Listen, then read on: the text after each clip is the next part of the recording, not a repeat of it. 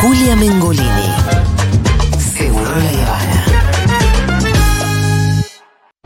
Por equipos, individual, con pelota, con los pies, con las manos. Sobre pasto, pileta, en colchoneta o en cemento. No importa cómo ni dónde. Si es deporte, nos lo cuenta Santi Lucía.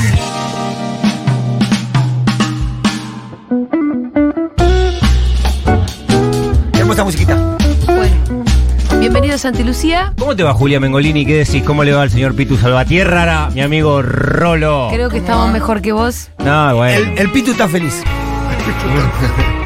Pero nadie te quiere gastar, ¿eh? no, pero. Yo ya les dije. Pero Dijeron, muy- no. No, bueno, pero, pero está muy bien la No, no, celebración, la yo- alegría, la felicidad, por supuesto que, que ¿Sabes está por muy qué bien. no, Santi? Porque de verdad yo soy futbolista y me imagino que debe haber sido duro de verdad un golpe para los hinchas de Racing perder así. Así que no es un momento de andar echando la bola con esas cosas porque hay gente que la toma mal de verdad. No, por El fútbol es muy, muy particular y yo soy de tomarlo mal también. Sí, lo tomaría sos re mal un si termo, alguien- sí, por eso. Sí. Prefiero no meterme en esa. Y sí, no, si el penal ese hubiera sido gol, sería la misma situación a la inversa. es Sí, decir, nosotros estaríamos totalmente Muy dicho. ¿cómo, ¿cómo perdemos un campeonato así? Sí, afortunadamente ayer yo tuve que trabajar con el partido, donde tenía también involucrado, obviamente, mi sentimiento futbolero, que tuve que ir a transmitir en River Racing.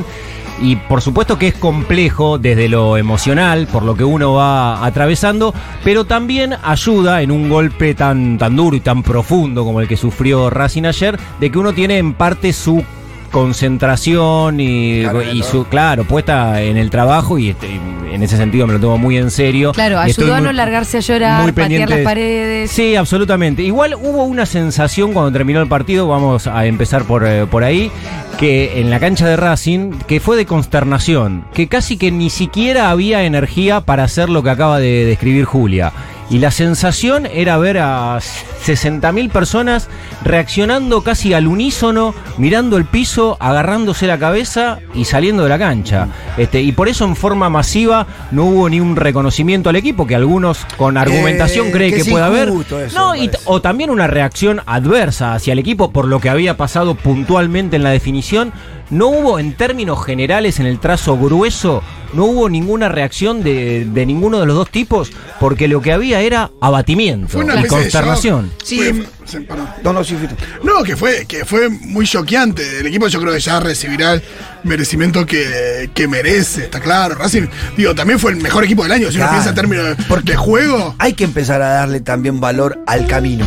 No, eso por supuesto. Hay que empezar a darle el camino. Porque de verdad a mí me hubiera gustado mucho que Boca jugara la mitad de lo que juega Racing en algún tramo del, del campeonato. Me dan, ganas, no me dan ganas de abrazarlo. Yo venía acá con No, cierta pre- de prevención de de lo que podía pasar y ya está, me lo quiero chapar a los dos, Mengolini. No, yo soy ¿Por qué? termo, pero. ¿Por qué no me llamaron anoche? Son do- re No. buenos, son re buenos. No, termo, tan termo no somos. Yo, yo tengo que reconocer, Racing juega mucho mejor que Boca. Y a mí, como hincha de fútbol, como pibe que juega al fútbol ahí amateur, me gusta el buen juego y me gustaría que Boca lograra jugar un poco más parecido a lo que juega Racing. Sí, Así que me gustaría que los hinchas de Racing no dejen de valorar eso que venían valorando hasta hace una semana atrás, que no Sí. puede desaparecer de repente. Sí, yo creo- Fueron uno de los mejores equipos de la Argentina y si vos haces la tabla general de todo el año, Racing no hubiera salido campeón, no estoy equivocado. Sí, es el que más puntos sumó en el año, pero también ayer estuvo ante el estigma, al menos de este equipo. Se puede hacer una analogía con algunos otros momentos de Racing y el estigma era la falta de personalidad y carácter en los momentos decisivos. En el clímax al que puede llegar un equipo de fútbol que es un momento de definición. En esa situación el equipo tuvo respuestas que fueron similares, que no le terminaron dando la posibilidad de consagrar todo lo bueno que hacía, de acuerdo también a la mirada, por ejemplo, que tiene el Pitu y que es en términos lineales y generales compartida. general. Pero cuando Racing tuvo que jugarse el semestre pasado el, el- momento decisivo frente a Boca en los penales, después de haber dominado el partido, quedó eliminado. Cuando tuvo que validar en la Copa Sudamericana su clasificación a la segunda fase, perdió de local con River de Montevideo. En la Copa Argentina, en un contexto favorable, tenía en parte resuelto el partido con Agropecuario y lo termina eliminando ese equipo de la Primera Nacional. Y lo que sucedió ayer, que creo que en términos emocionales es bastante más duro y profundo que cualquiera de los otros momentos y situaciones puntuales que acabo de describir y que vivió Racing en el año. Eso quita que el trabajo de, de Fernando Gago haya, haya sido no, o no haya sido bueno, por lo menos de mi lectura, por supuesto que creo que no, y coincido Fue con el. Pitu, le pudo dar una, una identidad, un carácter al equipo, pudo hacer algo que para los entrenadores es, eh, es, es un capital muy preciado, que es que los equipos expresen lo, lo- lo que los entrenadores piensen. Eso en cualquier actividad. Y digo, que la gente se siente identificado con eso. absolutamente. Porque el equipo de Falcioni, de Boca, también expresaba lo que era Falcioni y la gente no se sentía identificada. Yo prefiero igual el equipo de Falcioni que muchos de los que jugaron ahora, pero bueno. No, pero digo, me parece que la diferencia entre el plantel de Racing y el plantel de Boca justamente está en eso que vos dijiste. Y que tiene que ver con la jerarquía de algunos jugadores. Boca tiene cuatro o cinco jugadores de selección que están acostumbrados a jugar eliminatorias, que están acostumbrados a jugar definiciones o, momentos decisivos del fútbol. Tiene otros jugadores con mucha cosa y aparte eh, tuvo algunos jóvenes que explotaron. Pero me parece que eso es fundamental. Algunas cuestiones que quiero mm, referirme en relación a la definición del campeonato. La primera, que excede a Boca River, a Racing, a Independiente, y que creo que afortunadamente lo que sucedió ayer es em, saludable moralmente para el fútbol argentino y tiene que ver con la confianza en lo que uno ve y con la credibilidad. Que, que- que iban para adelante. Absolutamente. O sea, que jugaban igual aunque no era conveniente hacer goles. Sí, claro, porque ayer casi que... ¿Me explican eso? No, y ayer la definición del campeonato estaba casi guionada por, eh, por, Sí. por un escritor de ciencia ficción, ¿no? Porque, eran dos clásicos cruzados. Claro, y, y Boca en parte dependía de lo que pudiera hacer River, de que a River le vaya bien, de que le gane a Racing como sucedió. Y Racing en parte dependía ¿De lo que haga Independiente frente a Boca. O sea, Racing necesitaba de Independiente y Boca necesitaba de River. Y lo que tuvo la definición Los dos cumplieron. es que los dos cumplieron, es que se cruzaron ese camino y que Independiente consiguió un resultado que hubiese sido favorable para Racing y que River consiguió ganarle a Racing, lo que le permitió a Boca consagrarse campeón. Eh, con una jugada que fue eh, el momento determinante y cumbre de la tarde, que es que cuando faltaban tres minutos para que termine el partido, le dan un penal a Racing y si Racing convertía ese penal, era campeón y Franco Armani terminó atajando el penal que le posibilitó a Boca consagrarse en el último Eh, torneo. Fue muy, entiendo que mal ejecutado ese penal, ¿no es cierto? Fue mal ejecutado ese penal. o ha- hay, hay un tema y una, una, una pregunta muy futbolera flotando, no solamente en los hinchas de Racing, sino en todo lo que sigue en el fútbol, es ¿por qué pateó Jonathan Galván? ¿Quién es Jonathan Galván? Un jugador que se formó en Argentinos, que venía de jugar en Huracán, que llegó hace cuatro meses a Racing, que tuvo buenos rendimientos, pero que ni siquiera era titular eh, sostenidamente en el equipo. De hecho, ayer Ah. ingresó en el segundo tiempo y es eh, un, un futbolista que no tiene, no, no tiene una historia en la institución. Y en los momentos decisivos, importantes, como fue ayer el penal que le dieron a Racing, suelen hacerse cargo de esas situaciones los que tienen Espalda. Absolutamente. Jerarquía. Sí, absolutamente. Y Racing, adentro de la cancha, ayer en el momento en el que le dieron ese penal, por lo menos tenía a Enzo Copetti, que es el goleador del campeonato, y que además participó bastante del biribiri, que los medios se alimentan de que vamos a ser campeones, de chicanear. Entonces, si, si vos haces goles, tenés un perfil alto, sos la carta de gol del equipo, en ese momento se presume que tengas también la responsabilidad y Le la... faltó voracidad. Sí, de decir, esto es mío. Si- voy a hacer la foto del diario de mañana. Absolutamente. Voy yo. pensé en Enzo Copetti en ese momento. Digo, bueno, este penal es de este chabón, que es el goleador del equipo, es el que tiene el perfil más alto. Ahora agarra la pelota con personalidad y la pone ahí. Y no sucedió. Sino que sea Gabriel Auche, que es un futbolista que está atravesando el tercer ciclo en Racing, que hizo goles en clásicos, que fue campeón, que tiene una enorme idolatría con el público de Racing, que agarró la pelota más o menos y se fue y lo dejaron. Leo Sigali es otro jugador muy importante, de una extensa trayectoria en Racing, muy querido por la gente y que tiene también la espalda de poder cargarse momentos pesados. Sin embargo, ni participó Leo Sigali de discusión y la pelota le quedó a este chabón que había entrado hace 10 minutos y, y fue él. Sí, y que. Qué raro. Rarísimo. No, y nota aparte, el, pi- Rarísimo. el pibe parece ser de boca. Hincha Sí. de Boca, tiene un video que le manda, que son muy... ahí Pero no lo hizo a propósito. No, no, estuvieron No, muy no, mal. no, Julia, porque puede ser algo que, que, que sea Ah, un, cuesta la vida. un quiebre en la, Ahí la quiero carrera de él. repudiar a todas las páginas de Boca de esos Sí, hinchas de Boca que pusieron ese video Sí, y hay que mucha me malicia que en eso. no tiene sentido poner eso porque es poner en duda al jugador, le podemos hacer mucho daño y cuando estoy seguro que el jugador ni se acordó que era hincha de Boca en el momento de patear ese penal. No, y aparte de verdad le puede costar la vida a ese No, muchacho que lo acusan claro. de eso. Y aparte no deja de ser de contarle las costillas al que te ha tirado al piso, ¿no? No, y después eso te iba a decir, y después, aparte de tener la espalda para hacerlo, tenés que proteger a un jugador como eso. En todo caso, si lo hubiera eh, errado Sigali, las consecuencias no hubieran sido como las que tiene este pibe. Y en relación a eso también quiero decir algo que es una verdad de perogrullo, pero funciona de esa manera. Los penales los cerran los que lo patean. Claro. Y el que agarra la pelota es uno, y el resto lo mira. Con esto quiero decir que hay que tener la personalidad de ir a agarrar la pelota y ponerla ahí. Después, si lo errás, seguramente vas a cargar un, un peso importante. Pobre muchacho. Vas a ser castigado, como está sucediendo lamentablemente por Galván. Pero hay 10 que te están mirando a vos. Que pudieron haber hecho lo mismo que vos. Y en el caso de ayer, puntualmente, porque es un pibe sin trayectoria en el club. No, y aparte de ayer se notó que él era medio el único que lo quería patear. Porque si vos me decís, uno, no sé, eh, que alguna vez se ha visto, ¿no? Uno se encapricha, ya erró uno, no está para patear. Lo que sea, se encapricha y dice, lo pateo yo, lo pateo yo, lo pateo yo. Va, lo patea y lo erra. Cuando había otros que querían patearlo, ahí Sí. te ganas de matarlo. ¿Y por qué tantas miradas en el penal? Porque si Racing hacía ese gol de penal a los 42 del segundo tiempo, todo. probablemente hubiese sido campeón. Y lo- Probablemente. No, sí, bueno, porque le, quedaba, le quedaban 5 minutos. Boca tenía que hacer en dos minutos un gol que, Un no, gol. Que, que- que podíamos jugar tres años y no lo íbamos a hacer. Claro.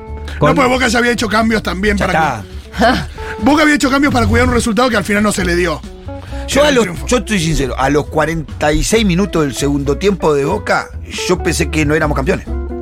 Yo lo miré a mi hijo, No, yo hasta el gol de porque mi River. hijo de largarse a llorar, ¿viste? Lo miré. No. Tranqui, me parece que no es para nosotros. Y Racing venía a Y hacer no muchos goles. cambiaba, y yo eh, pongo a googlear Racing Coso para ver si había hecho el penal. Y pasaban los minutos y no cambiaba el resultado. Claro. Entonces yo, mira, ¿qué pasó? ¿Qué pasó? Y por allá uno gritó, lo erró, lo atajó Armani. Y la cancha explotó. Se vino abajo. Y Ah. después cuando hace el gol, hay uno, gol de River, dice uno. Y ahí Sí, explotó la ahí, cancha claro, y ahí fue. sí. Ya no, porque se empezaron a ver los suplentes saltando y dijo, listo, está esto de boca. Absolutamente. A propósito de River, hablábamos, Julia, que el, el fútbol, como tantas otras actividades, también está intoxicado de inmoralidad, este soborno, incentivación. Como digo, el fútbol. muy presentes en las definiciones, viste, que, que te. mm, Hay Soborno, muchas, incentivación. muchas definiciones Sí, sospechadas. por lo menos de mi lectura es bastante parecido, que te den guita para ir para adelante o para atrás, que es un detalle, ¿no? Eh, Digo, cada uno tiene su lectura también en relación a la incentivación, sobre todo, pero suele suceder. Por eso lo de ayer, eh, en el trazo grueso, me parece absolutamente destacable que en nuestro fútbol, con tanta mugre, con tanta mierda que hemos venido consumiendo en los últimos años, se haya dado, involucrando a los equipos más populares, más importantes, los dos, dos de los clásicos más grandes que tiene el país, que se haya dado de la manera en que se dio, es absolutamente, al menos para la, para la salud moral, eh, importantísimo. Hay obviamente una lectura que para muchos es preferible no pasar por Gil que por inmoral. Bueno, allá ellos, esto de, eh, no sea boludo, no tenemos que dejar perder, porque si no salen campeones los otros. Eh, algunos se quedan con esa parte de la historia, de, de ponerlo en ese lugar, de que no hay que ser ingenuo, porque si no sos un boludo, este, y otros prefieren preservar ciertos principios que me parece que son constitutivos fundamentalmente a la hora de hablar de instituciones. Ayer cuando terminó el partido, Marcelo Gallardo, que además la particularidad que se daba en el Estadio Presidente Perón es que Gallardo dirigía oficialmente su último partido como entrenador de River y a propósito de esta situación eh, que tiene que ver con la conspiración, con lo que tenía que hacer River desde la intencionalidad, le preguntaron en la conferencia de prensa y dijo esto. En un, en un país donde todo se sospecha de todo, donde todo está tan cruzado, donde todo es tan mezquino, donde todo eh, parece hasta, hasta vacío de, de- de valores, nosotros creo que eh, desde el fútbol a veces tenés la posibilidad de, de, de sembrar semillas, ¿no? que, que, que signifiquen que, sí, eh, ma- eh, más allá de todo se puede, se puede tener respeto y dignidad por la, por, por la profesión, por el fútbol, por la pasión que nos, que nos genera a todos, a todos nosotros este deporte. Eh, y yo entiendo si hay hinchas tal vez enojados o tal vez frustrados, pero creo que es la manera, entender la manera que, que nosotros tenemos que representar y tenemos que transmitir, es a través de esos, de esos valores, más allá de las cosas, ¿eh? más allá de, ganar o perder, eh, la dignidad lo- del sentimiento hacia lo que somos. Eh, y eso creo que, tiene muchísimo valor, así que sí, estoy contento, estoy muy, muy orgulloso de, sentir eso, más allá de haber beneficiado tal vez a nuestro eterno rival. Eh, es de, eh, de orgullo, es de orgullo eh, tener esta, esta paz interna. Así que me parece que más allá de nosotros no tener un, año eh, un año bueno futbolísticamente, sí tuvimos un, un proceso enorme de muchísimas lindas cosas vividas eh, y sobre todo cerrarlo de esta manera donde no teníamos nada en juego, pero sí teníamos que resguardar nuestra integridad, nuestra dignidad y nuestros valores. Así que estoy muy feliz por todo eso. Lo demás, lo de, de lo demás no se vuelve, pero de esto sí estoy seguro que, que si se mantiene River va a ser más grande todavía, más allá de lo que es. Muchas gracias. Bueno, ahí está. Fue Marcelo Gallardo de esa manera de la conferencia de prensa, de, de lo poco que respondió ayer, pero el cierre también, obviamente, de un ciclo, habíamos hablado el lunes pasado, maravilloso, ¿no? Igual, y, yo y creo que- cierra de esta manera. Tampoco hay que llevarlo para el otro extremo, como si River hubiera- Él tampoco puso toda la carne en el asador. No es que River salió a comérselo, no hubo una cosa. Digo, River a Racing en general eh, le hace partidos 100 veces mejores que el que le hizo ayer. Sí, es que es Para casi. mí es más ayer que lo perdió Racing que que lo ganó River.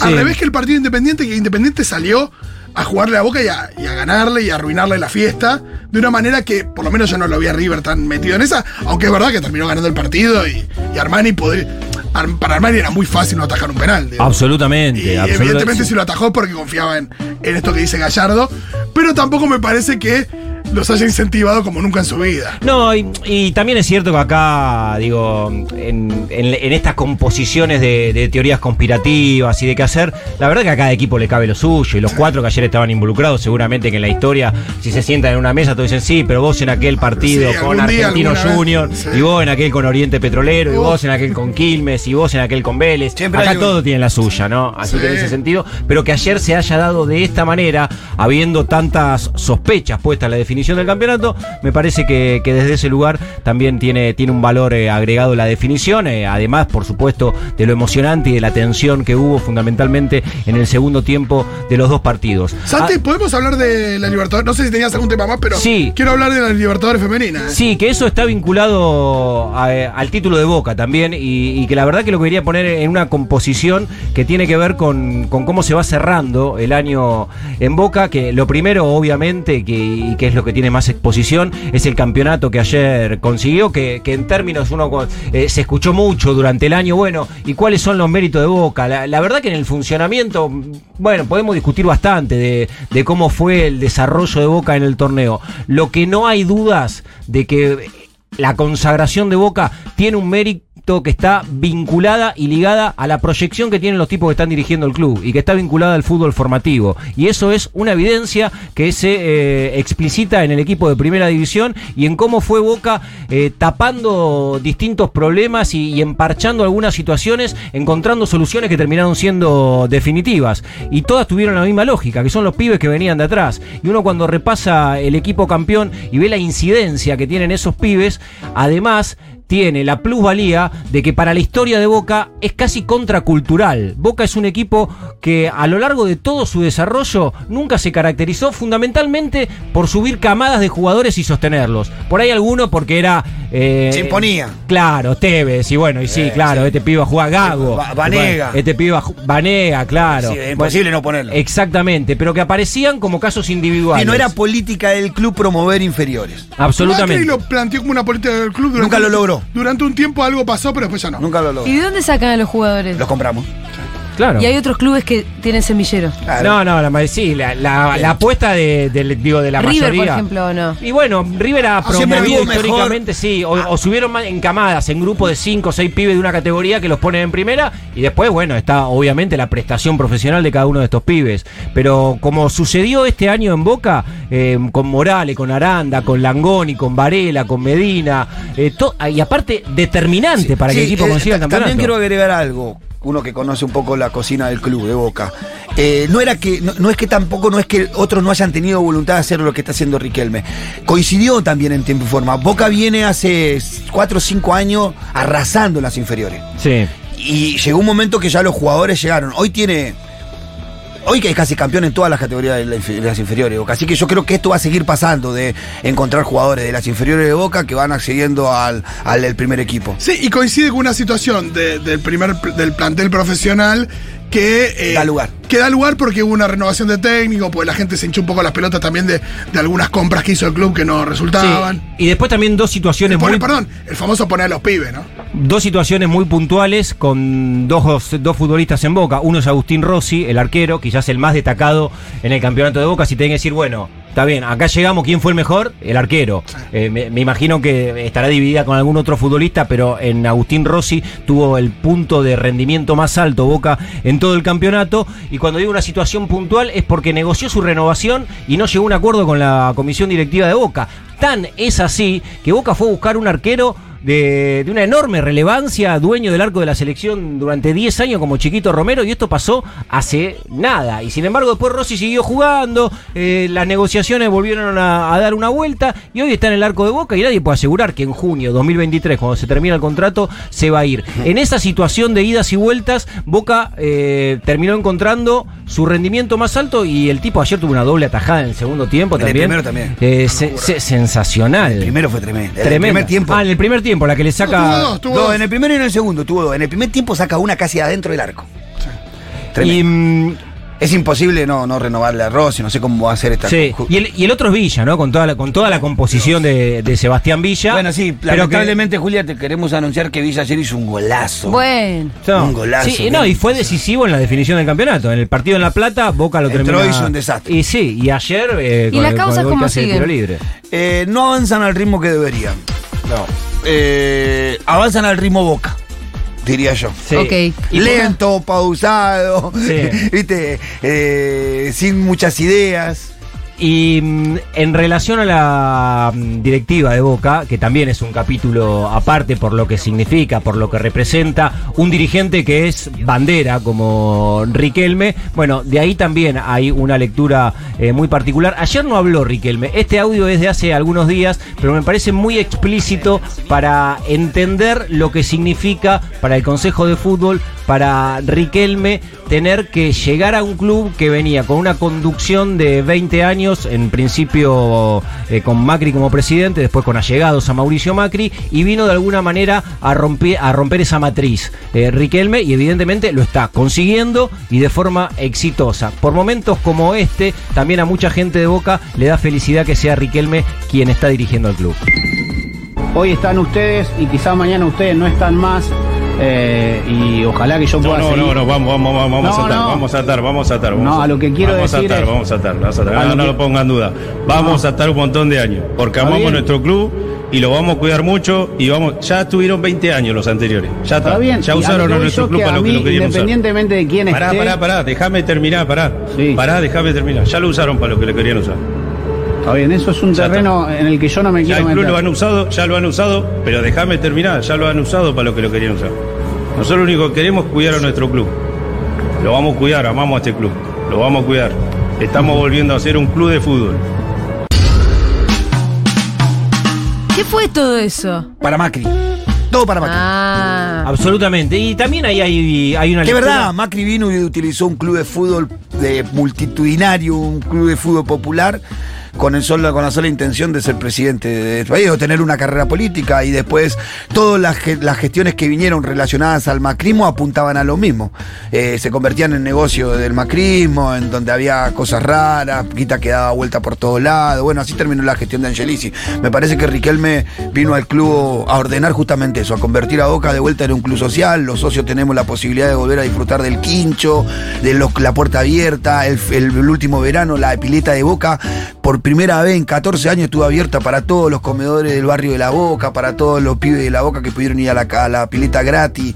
Vuelve a ser un club social y deportivo que es lo que todos los hinchas de Boca queremos, me parece. Y hay una definición de Riquelme en el sentido que va el Pitu, que parece un eufemismo, pero no lo es. La diferencia que marca el propio Román entre ser hincha de boca y ser bostero, como él se define cada vez que puede hacerlo. Él dice, yo soy bostero. Y ese es el, el camino, el sentimiento, la empatía que construye Riquelme con el tipo que está en la tribuna, que la gestión anterior nunca la pudo hacer porque, como bien lo señala el actual vicepresidente de Boca, no eran bosteros, eran hincha de boca. Y ahí hay una pequeña gran diferencia entre el sentir.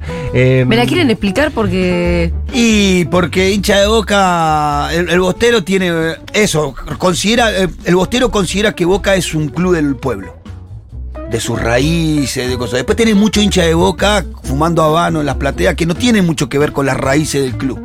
Ok. Entonces, y Riquelme creo que resalta eso. Yo soy bostero, somos del barro, somos un sector popular, es el club que no levanta, que, que tiene la socia, de- la cuota de socios más baja, trata de darle el beneficio al sub, al club, al socio, puertas abiertas. Es una concepción distinta de Boca, eh, el bostero. Dos cuestiones más eh, que tienen que ver con Boca, no puntualmente con la consagración del equipo mm, masculino de primera división. Boca también fue campeón de reserva. Estamos hablando de todo esto que sucede con el equipo de primera división, con la promoción de los pibes de inferiores. Además, en reserva Boca fue campeón con Mariano Herrón como entrenador, que Herrón además acompañó a Russo y a Bataglia y ahora está dirigiendo a la reserva y además eh, fue ayudante del Negro Ibarra y el Negro Ibarra fue el entrenador de la reserva cuando empezó el campeonato, así que tiene incidencia en por supuesto en el torneo de Primera División y también en el de la reserva había dirigido seis partidos Ibarra. Y lo otro también vinculado a Boca que fue Que no es menos importante. no, y que fue histórico también para, no solo para Boca, sino para el fútbol argentino, fue que en la Copa Libertadores de América, Boca eliminó al campeón, al Corinthians de Brasil, que es eh, una potencia continental y que se está desarrollando el torneo con un formato distinto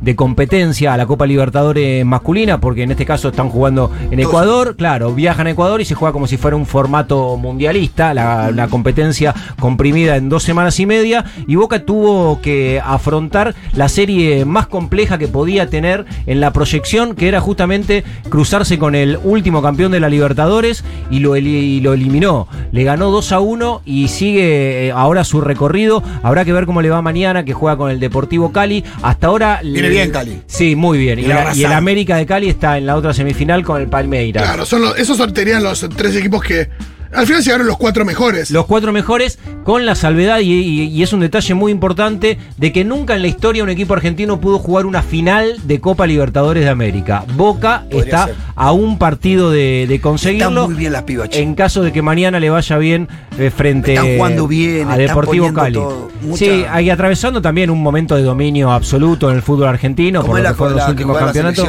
siempre se me va el nombre. Yamila Rodríguez. Yamila está tremenda. Y el otro día es un gol. Yamila está intratable. Eh, un gol, hizo el primero. Claro, la, la que es una piba.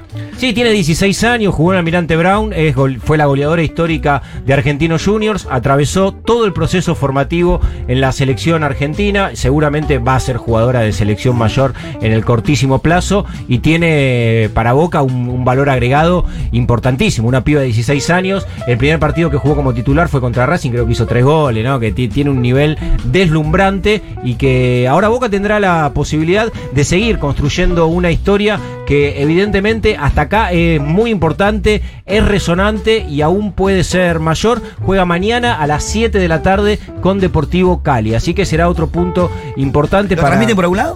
Sí, se, eh, no, me- no tengo. sí, Ah. hay, hay un stream, pero si no en la página de Conmebol en, en Facebook también está. Bueno. y, pero sí, se ve, se ve, se ve Yo fácil. lo- yo lo vi un Y. Deporte B está transmitiendo los partidos de Boca, así que mañana en Deporte B, en el canal 100. Ah, aquellos Deporte B lo van a dar, seguro. Sí, lo tienen, lo tienen como se vieron, B, sí. se vieron los partidos anteriores. Santi, no lo hablamos, no sé si tenemos tiempo, pero estuvieron las declaraciones de Verón respecto Oh. al fútbol femenino, que me parece no las charlamos acá, ¿no? Bueno, Sí. ahí está otra vez la concepción del fútbol.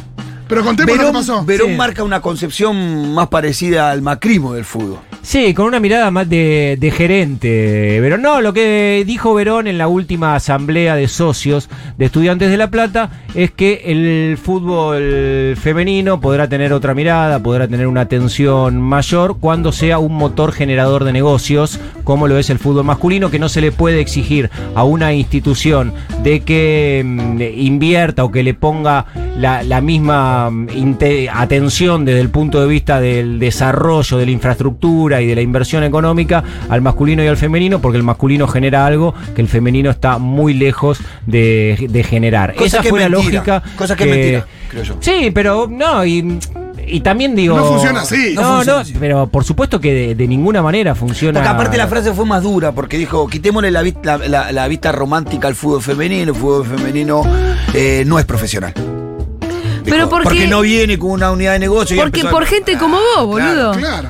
Sí. Eh, o sea, en un punto tiene razón, pero es por gente como vos, podría ser. pero no tampoco le ve la tanto. potencialidad. Porque yo no sé si los, eh, los, los jugadores de argentino de Merlo generan por lo que cobran. Y no, tampoco. Yo no sé si los jugadores de Chicago generan por lo que cobran. Sí, pero Yo también- conozco la cocina de Chicago. No. El, equipo- el equipo profesional de Chicago no genera lo que cobra, porque tienen que andar bancándole todos los frigoríficos de la zona, la pauta, si no, si no, con eso si no, no lo genera. No genera los recursos para pagarle. Sí, es una mirada muy, muy gerencial también que, Además, ¿no? que, que entra al fútbol femenino, pero podría entrar en el lugar en el que Verón puso al fútbol femenino, podría entrar el taekwondo de Estudiante de La Plata, Claro. el karate, las artes Es como marciales. que siempre tiene que ser un negocio. Ninguna de esas actividades es sus- sustentable per se. sí de hecho, en los clubes que tienen fútbol masculino, y sí, el fútbol masculino es el motor económico que tracciona este, y que le da la posibilidad a un montón de, de pibes, de pibas, eh, poder desarrollar actividades deportivas en los clubes. Este, pero. Es, es perder la visión del rol social de los clubes. Absolutamente. Sí. Es lo que discutíamos hace un rato. Verón cree que los clubes son una empresa y nosotros creemos que Absolutamente. son clubes sociales y deportivos y que tienen un rol social en la comunidad. en la pero que y, además- también en la proyección del femenino, Julia, Sí, porque eso, la potencialidad que tiene. Claro, son, son inversiones que seguramente los que inviertan hoy no la van a ver mañana, el, el beneficio, si lo miran también desde ese costado de- del negocio, sino que son inversiones que se, con- se construyen en el, en el tiempo y que necesariamente necesitas que haya tiempo para generar, para ampliar base de jugadores, de jugadoras, para que las pibas se puedan desarrollar en el club. Y son formaciones de, de, de 10, de 15 y mirá años. si en los inicios del fútbol hubieran pensado los pioneros de esa manera. Porque el fútbol en sus inicios no era un negocio tampoco. No fue un negocio en sus inicios. No, y Se convirtió en un negocio después. Y si igual hubo un montón de personas que sostuvieron el fútbol, que sostuvieron los clubes, hasta que eso se convirtió en un negocio. No hay nada que nazca siendo un negocio. No, y son, lo club- son en- clubes Pitu que tienen la posibilidad, de, por, por la potencia que tiene Estudiante de La Plata, de, de brindar posibilidades a las pibas. Por eso que, que haya lecturas que tienen que ver con esto, este, y también porque hablé con, con algunas jugadoras de estudiantes Sí. a propósito de, de lo de Verón, en forma interna repercute de una Mal. manera muy dolorosa. ¿Y qué te Sí, parece? Porque hay un montón de pibas que- se ponen la camiseta de estudiantes Claro, de La Plata que en primera división y en, las, y en las inferiores y que salen a representar a un club que el presidente dice, bueno, ¿sabe qué? Esto, Esto como no vale nada. Como no deja guita, no, No vale nada. valor. Es como le dije a Valeria Massa. Ay, bueno, Maradona tenía En razón. Paraná hice mi columna sobre Valeria Massa. Ah, te, te di un poquito de input para Hay eso. que decir esto. El Diego siempre tiene razón. Ahí alguna vez dijo algunas cositas de Verón. Ah, mira, no Vayan sabía. a buscar lo que Otro pensaba el Diego de Verón.